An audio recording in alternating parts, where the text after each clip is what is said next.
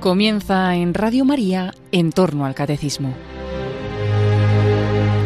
Como resumen y complemento de los aspectos relativos a la liturgia que está explicando el padre Luis Fernando de Prada en su programa sobre el catecismo de la Iglesia Católica, les ofrecemos la reposición de un programa del Compendio del Catecismo que dirigió hace unos años el padre Roberto Visier sobre esos mismos temas.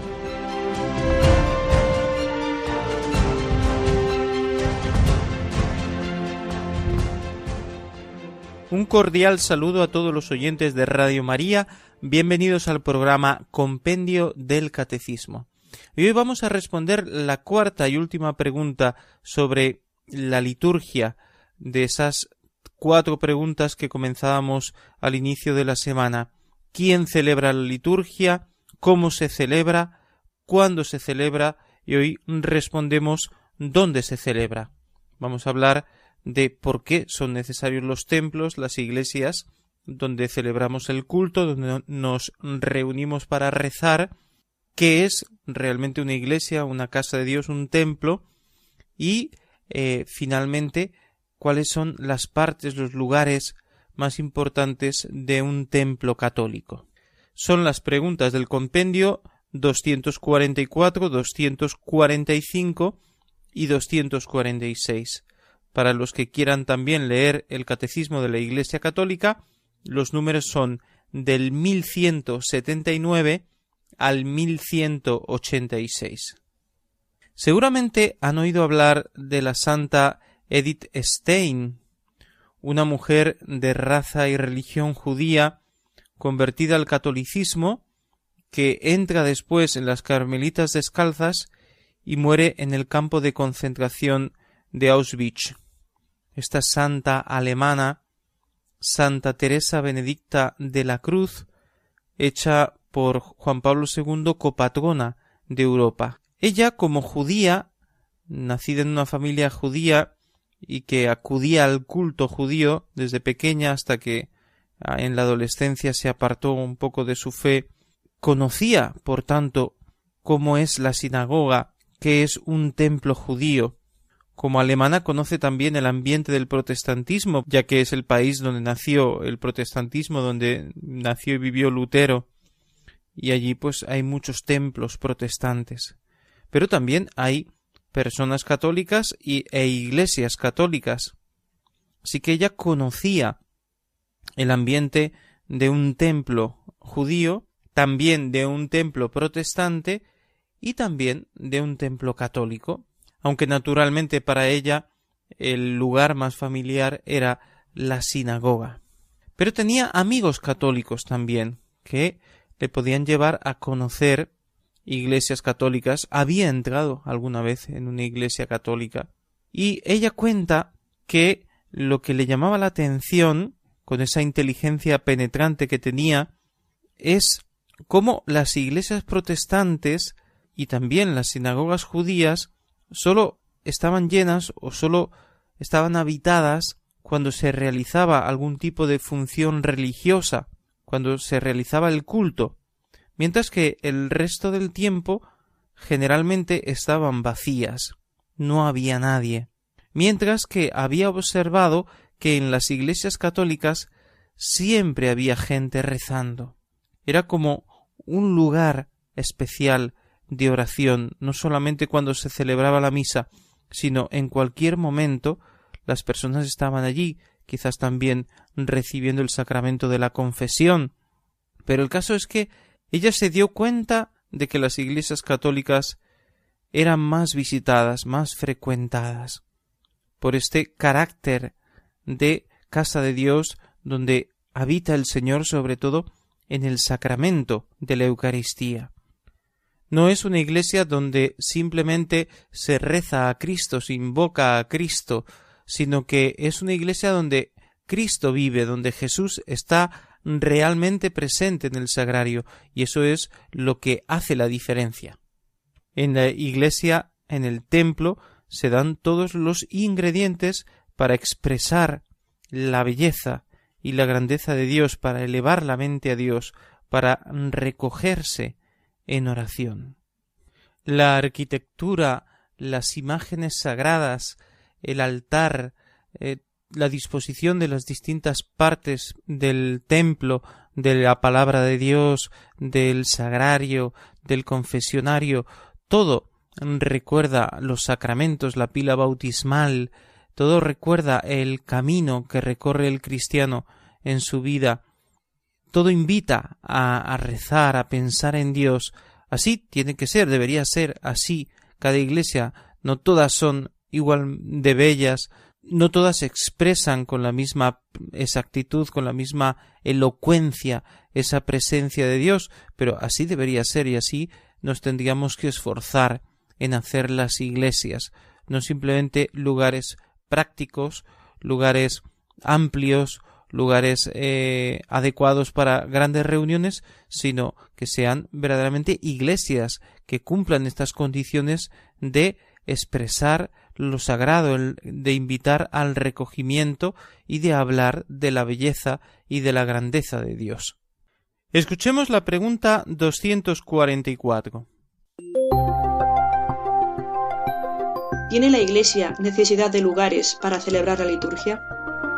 El culto, en espíritu y verdad, de la nueva alianza no está ligado a un lugar exclusivo, porque Cristo es el verdadero templo de Dios, por medio del cual también los cristianos y la Iglesia entera se convierten, por la acción del Espíritu Santo, en templos del Dios vivo. Sin embargo, el pueblo de Dios, en su condición terrenal, tiene necesidad de lugares donde la comunidad pueda reunirse para celebrar la liturgia.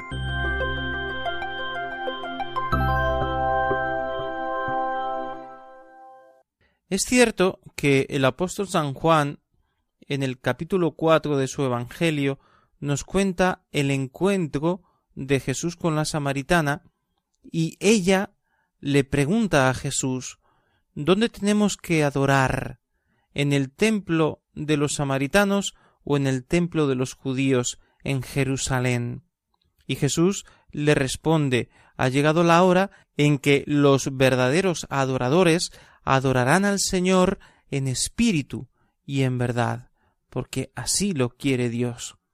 Ese es el verdadero culto, el corazón que adora a Dios sinceramente, un culto que no es simplemente exterior, sino que expresa la donación del propio corazón de la vida a Dios.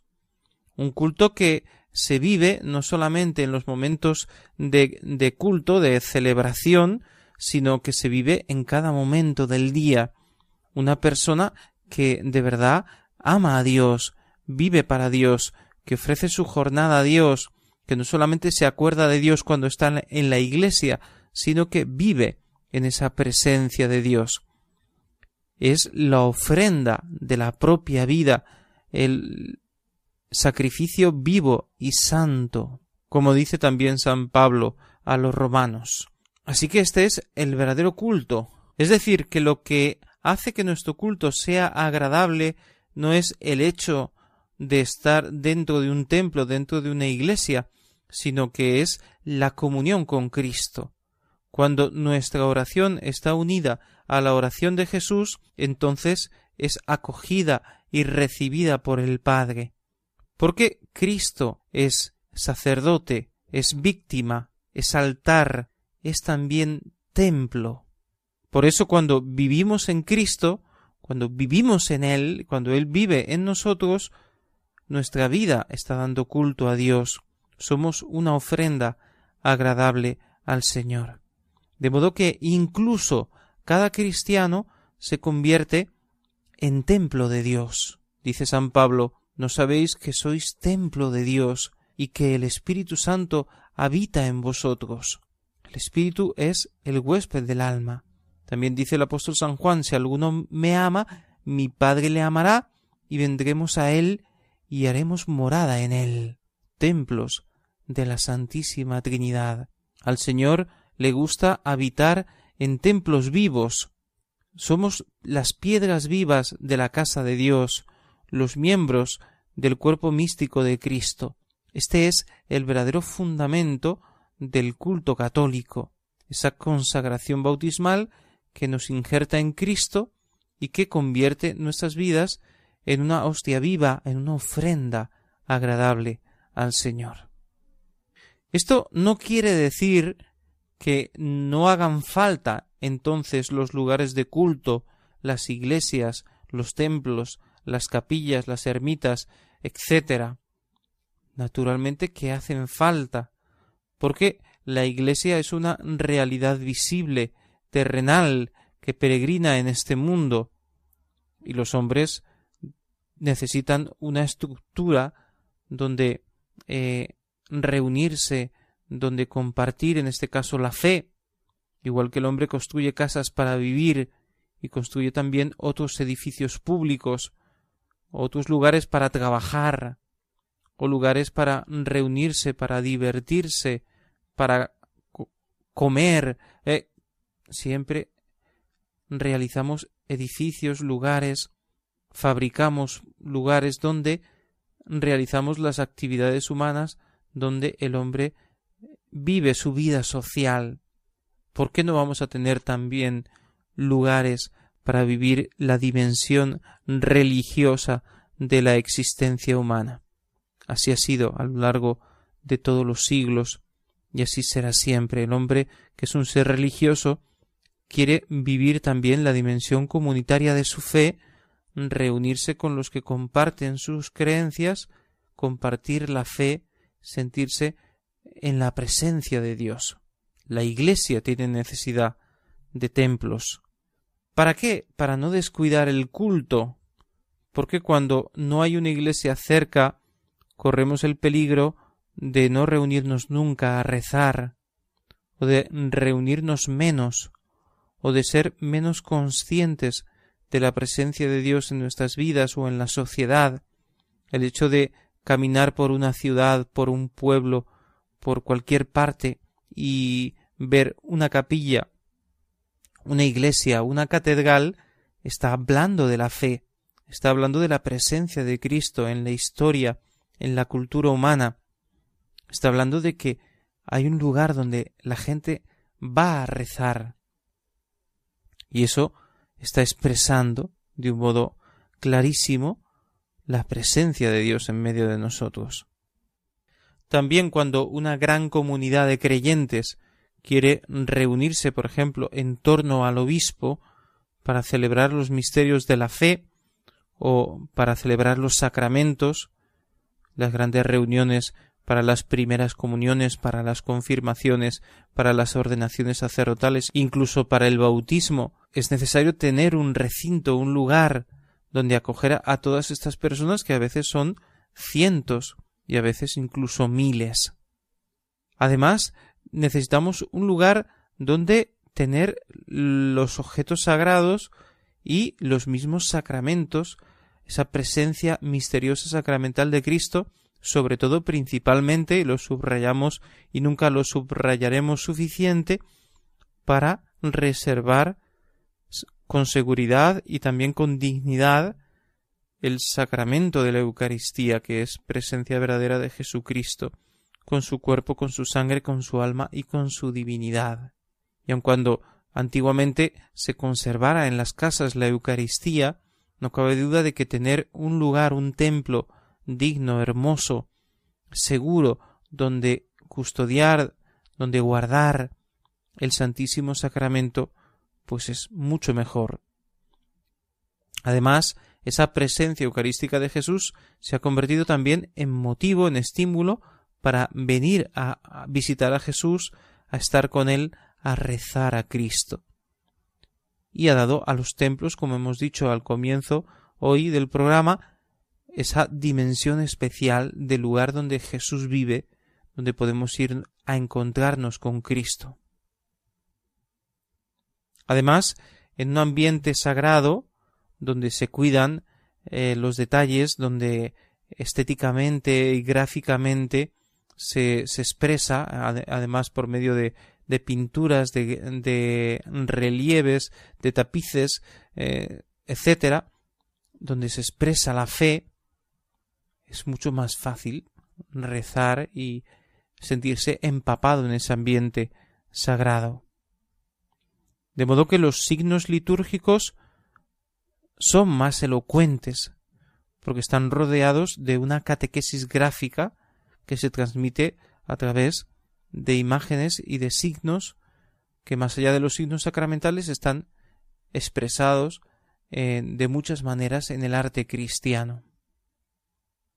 Si deseamos que los vasos sagrados con los que celebramos los sacramentos o los ornamentos que revisten al sacerdote sean dignos y hermosos, eso también exige, está pidiendo a gritos que haya un templo, un lugar digno donde celebrar los sacramentos. Así nacieron las grandes catedrales, así nacieron las basílicas romanas, a pesar de ese prejuicio tantas veces cacareado que se queja de la grandeza de las catedrales de los templos católicos o por ejemplo de las basílicas romanas y entonces se dice ¿por qué tanta riqueza, tanto derroche cuando hay gente que se muere de hambre? Esas grandes construcciones, las grandes catedrales de Europa o otras iglesias enormes, otros templos o santuarios que se han construido más recientemente en muchas partes del mundo, son una expresión de la fe de los creyentes y muchas veces una necesidad pastoral, sobre todo en los grandes santuarios marianos de Lourdes, de Fátima, de la Virgen de Guadalupe, de México, que reciben miles y miles de peregrinos, necesitaban esos espacios grandes. Y es un poco superficial y refleja falta de cultura y también de conocimientos elementales de economía, de historia, de sociología, pensar que el baño de oro de un retablo, de un artesonado, pueda solucionar el hambre en el mundo. Es verdad que quizá en épocas pasadas se alardeaba demasiado, o algunos eclesiásticos de alto rango, los cardenales, los príncipes de la Iglesia, pues vivían eh, un estilo de vida demasiado señorial. Es verdad que no siempre la Iglesia ha reflejado esa austeridad, esa pobreza que Jesús ha enseñado, pero también es verdad que el cultivo de las artes, que todavía se da a la Iglesia y que se dará siempre, no tenía como fin la ostentación, sino que el fin principal es, y ha sido y será la gloria de Dios, el honor de Dios, el culto, el hacer lugares, iglesias, templos, donde los fieles puedan vivir su fe y que expresen como ya hemos dicho antes, la grandeza, la belleza y la bondad de Dios. Es superficial pensar que tenemos que despojar al mundo de ese patrimonio maravilloso de arte, por ejemplo, de las grandes basílicas de Roma, San Pedro del Vaticano, San Juan de Letrán, San Pablo Estramuros, Santa María la Mayor, etc., que tenemos que derrumbar esas iglesias y sacar el oro que haya o vender las obras de arte, porque con eso se acabará el hambre en el mundo. Es un discurso muy superficial, puesto que para acabar con el hambre en el mundo es necesario realizar muchas reformas sociales, educativas, cambiar la mentalidad de los pueblos, de los que tienen en sus manos los grandes negocios del mundo, acabar con la corrupción, con la injusta distribución de los bienes, etc. Es un asunto que no conozco bien porque yo no soy experto en economía, pero que es mucho más complejo de decir vamos a vender las obras de arte y así solucionamos el hambre en el mundo. Vamos a destruir las iglesias vamos a derrumbar las catedrales porque no tienen sentido. Tienen un sentido muy claro, muy grande. Hagamos nuestra primera pausa y volvemos enseguida. No nos dejen.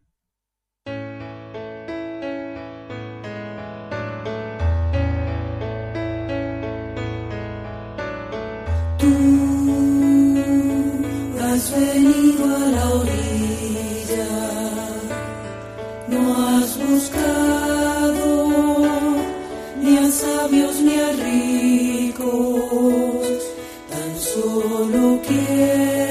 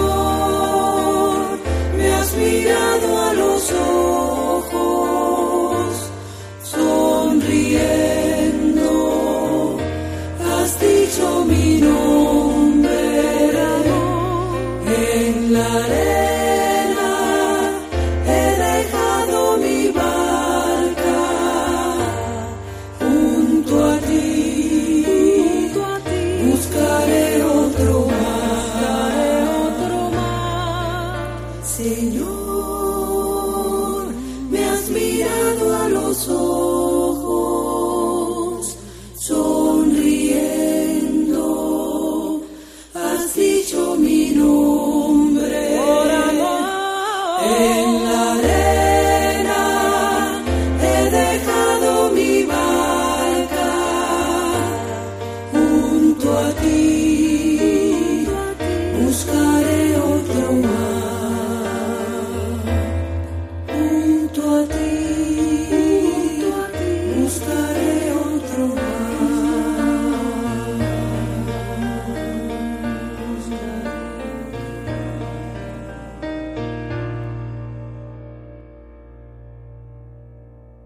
Está usted en sintonía de Radio María escuchando el programa Compendio del Catecismo. Les habla el padre Roberto Visier. Estamos hablando de los lugares de culto, de dónde se celebra la liturgia. Vamos a ver qué es una iglesia católica, qué es un templo, para qué sirve. Escuchemos la pregunta 245. ¿Qué son los edificios sagrados? Los edificios sagrados son las casas de Dios, símbolo de la iglesia que vive en aquel lugar e imágenes de la morada celestial. Son lugares de oración, en los que la iglesia celebra sobre todo la Eucaristía y adora a Cristo realmente presente en el tabernáculo.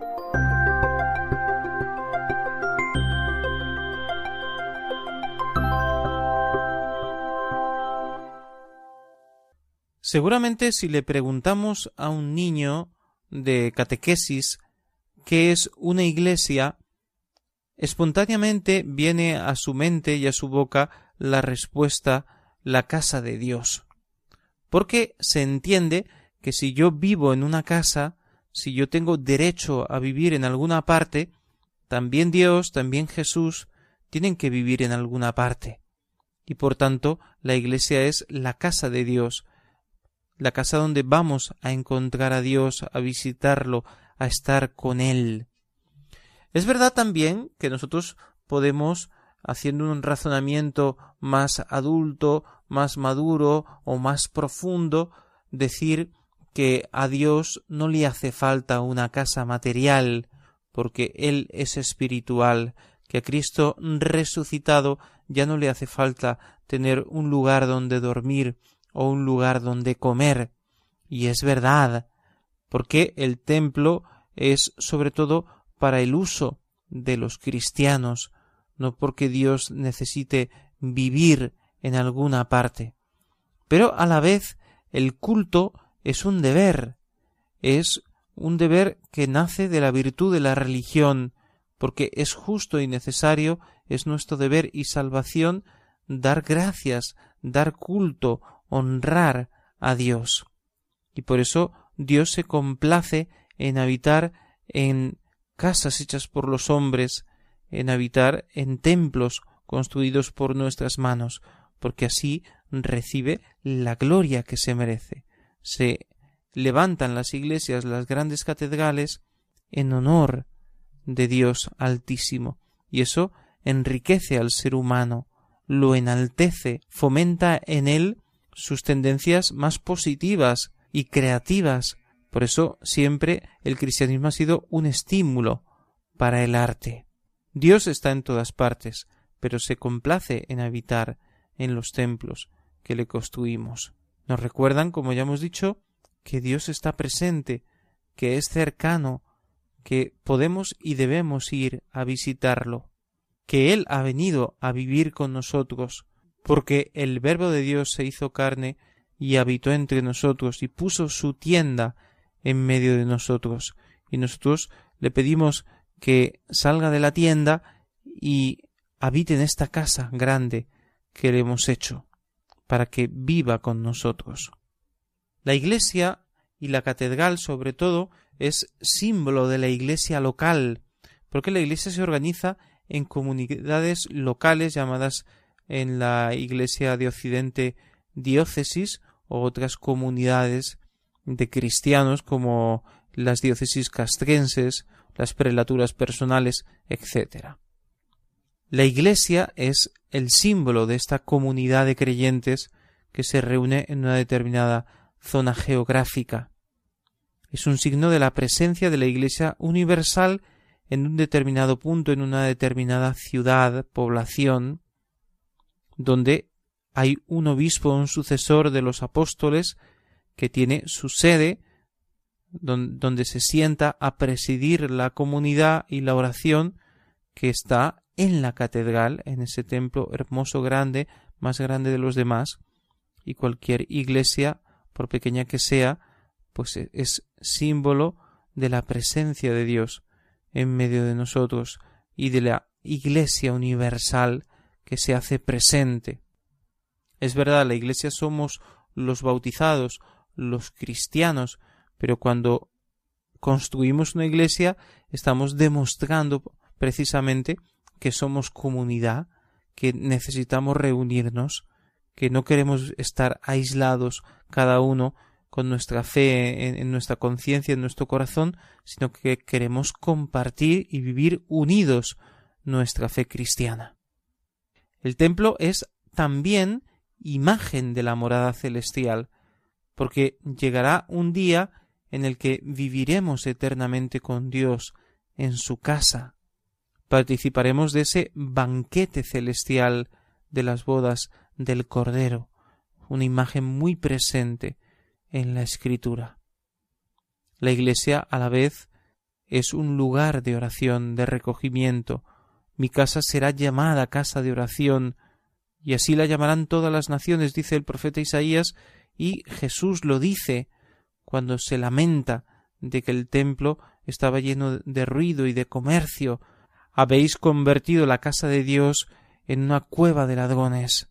El celo de tu casa me devora.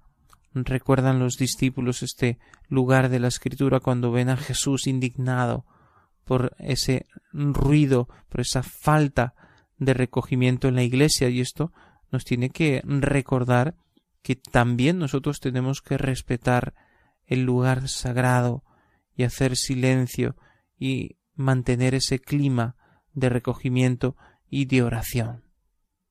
Fundamentalmente, la casa de Dios, la iglesia, el templo, es un lugar del culto para recibir los sacramentos.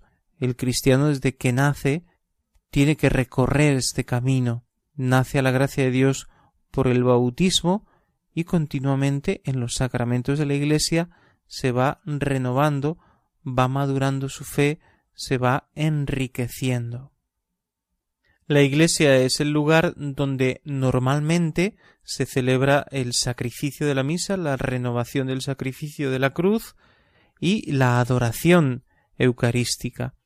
Este es el culto agradable al Señor y todos los demás sacramentos y la oración oficial de la Iglesia, la liturgia de las horas, si se celebra en la Iglesia, pues también mucho mejor. Todo encuentro de oración que se haga en la Iglesia, sea oración litúrgica, sea oración devocional, el Santo Rosario, otras prácticas de devoción, el Via Crucis, pues es el lugar adecuado para rezar juntos.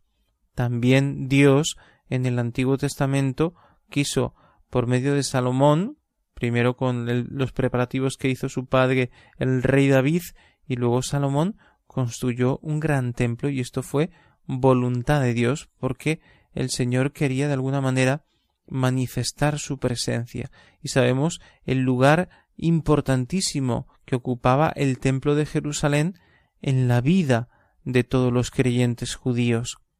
Por tanto, el Señor está manifestando ya en el Antiguo Testamento la necesidad y el beneficio tan grande que es tener un lugar de culto, un lugar de reunión, de oración, porque así nuestra fe se reaviva, así vivimos eh, y mantenemos encendida nuestra fe, esa lámpara que arde y que debe iluminar el mundo. Hagamos ahora nuestra segunda pausa y volvemos enseguida.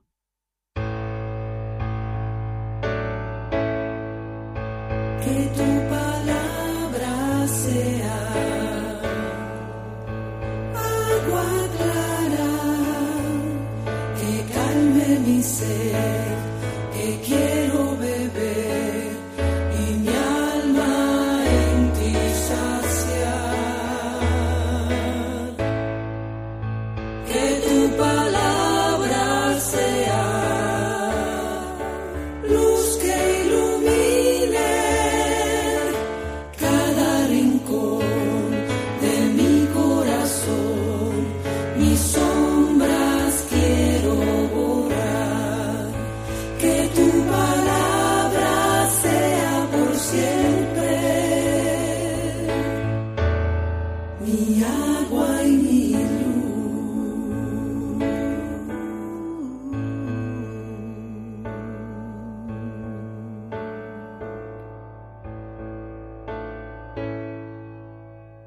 Está usted escuchando el programa Compendio del Catecismo.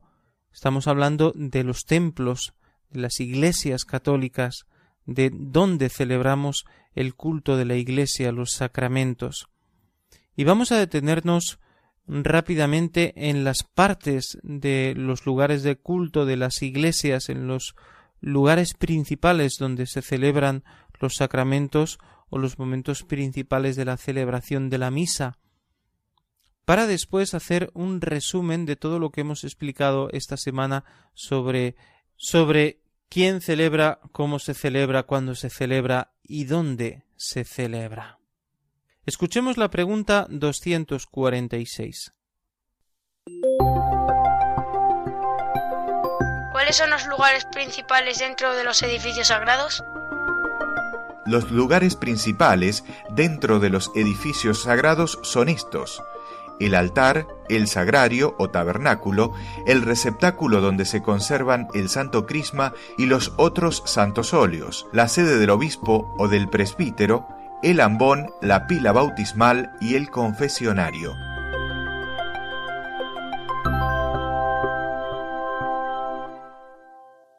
El centro de todo templo católico es el altar, porque en él se renueva el ofrecimiento del sacrificio del cuerpo y de la sangre de Cristo. La Santa Misa que celebramos todos los días, aunque lo hagamos con una solemnidad especial los domingos, es una ofrenda cotidiana, un sacrificio que se ofrece cada día. Es impresionante pensar que en todos los momentos de, de la jornada, en todas las horas del día, en cualquier segundo, en alguna parte del mundo, se está celebrando la Eucaristía. En este sentido, el altar es el Calvario, donde la cruz se levanta y se renueva el sacrificio del cuerpo y de la sangre de Cristo. El altar es también la mesa del banquete, porque es un banquete sacrificial, es un banquete donde comemos el cuerpo y la sangre de Cristo, es la ofrenda y es también la participación en esa presencia sacramental de Cristo. En el altar tiene lugar toda la grandeza de la Eucaristía, como ofrecimiento del sacrificio, presencia que debemos adorar de Cristo y comunión, alimento que nutre nuestras almas, que nos santifica inmensamente. Después de la Eucaristía, cuando hemos consagrado al Señor en el altar, se reserva parte de la Eucaristía, la que ha sobrado después de la administración del sacramento de la comunión, se guarda en el sagrario, se guarda para poder distribuirla eh, durante la misa cuando no es suficiente la Eucaristía consagrada, se guarda para llevarla a los enfermos, que es el origen más antiguo de esta costumbre de reservar la Eucaristía, llevarla a los que no han podido asistir a la celebración y que a lo largo de los siglos ha ido tomando ese lugar de adoración, de compañía, de visita al Santísimo Sacramento. Por tanto, el sagrario se convierte en el segundo lugar en honor de la Iglesia, teniendo en cuenta que cuando no se está celebrando la misa, eh, en el altar no está en ese momento Jesús y en el sagrario está Jesús. Por eso este lugar tiene una importancia singular, mientras que durante la celebración de la misa el centro naturalmente es el altar, sobre todo durante la plegaria eucarística. También los santos óleos se deben guardar en un lugar seguro y digno, porque con ellos se administran los demás sacramentos. El santo crisma que utilizamos en el bautismo, en la confirmación y en el orden sacerdotal, el óleo de los catecúmenos que se utiliza en el bautismo y el óleo de los enfermos que se utiliza en la administración del sacramento de la unción de los enfermos. Después está la cátedra o la sede donde se sienta el que preside la celebración que en la catedral la sede pertenece al obispo, es el obispo el que se debe sentar ahí a presidir el pueblo de Dios la celebración, porque participa del sacerdocio de Cristo, de la realeza de Cristo. No estamos hablando en un sentido de poder temporal, de realeza de los reyes de la tierra, sino de una participación espiritual en el sacerdocio de Cristo, una misión particular que recibe el pastor de la Iglesia, sacerdote u obispo, para dirigir el pueblo de Dios, y esa autoridad se expresa en la sede donde toma asiento, desde donde el obispo puede incluso hablar a la comunidad. Otro lugar muy importante de la Iglesia es el ambón, porque desde él se proclama la palabra de Dios. Tenemos que ser conscientes que cuando se proclama, se lee la palabra de Dios en la misa, es el mismo Señor el que nos está hablando, es Jesús que nos habla, es el Padre, es el Espíritu Santo. Es verdad, siempre nos habla cuando leemos la Biblia, pero cuando se proclama la palabra de Dios en la celebración de los sacramentos, es algo muy especial. Y por tanto también este lugar tiene que tener un puesto privilegiado, donde, y además digno, tiene que ser un ambón hermoso, donde dignamente se pueda proclamar la palabra de Dios. La pila bautismal es el lugar donde se realizan los bautismos. Es un lugar también muy importante que tiene que, que ser digno, hermoso. Ojalá en todos los templos católicos existiera pues este lugar, el batisterio, donde hay una buena pila bautismal y una buena simbología del sacramento del bautismo en imágenes, en vidrieras, en pinturas, donde las personas que asisten a un bautismo puedan captar, puedan ver con los ojos, casi tocar, pues esa realidad misteriosa que se realiza en el sacramento del bautismo. Y finalmente tenemos el confesionario, que es la sede del sacramento de la penitencia y que es un lugar muy importante porque es el lugar de la misericordia, de la reconciliación con Dios, con la Iglesia, con los demás hermanos. Es triste que la Iglesia, estando tan llena de enseñanzas, me refiero ahora al templo católico, con frecuencia hoy en día permanezca cerrado tanto tiempo por motivos de seguridad, pero también a veces por motivos de que el sacerdote o la persona encargada no quiere eh, estar ahí eh, pendiente de que la iglesia está abierta y tal, sino que prefiere pues hacer otras cosas en lugar pues de tener el templo, la casa de Dios abierto, disponible para la oración y también para cualquier consulta que se quiera hacer al sacerdote o para el sacramento de la confesión. Es una verdadera tragedia el hecho de que muchísimas, quizá la mayoría de las iglesias católicas hoy en día permanezcan la mayor parte del día cerradas. Y ahora sí, vamos a hacer nuestro resumen de hoy, que no es el resumen solamente de lo que hemos tratado hoy, sino de todo lo que hemos tratado en estos últimos días sobre quién celebra, cómo se celebra, cuándo se celebra y dónde se celebra. Lo tomamos del Catecismo de la Iglesia Católica de los números 1187 al 1199, pero no vamos a leer todos porque sería demasiado largo. La liturgia es la obra de Cristo total, cabeza y cuerpo.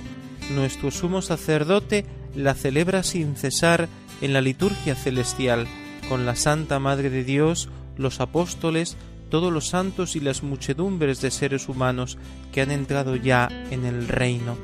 En una celebración litúrgica toda la asamblea es liturgo, cada cual según su función. La celebración litúrgica comprende signos y símbolos que se refieren a la creación, a la vida humana y a la historia de la salvación.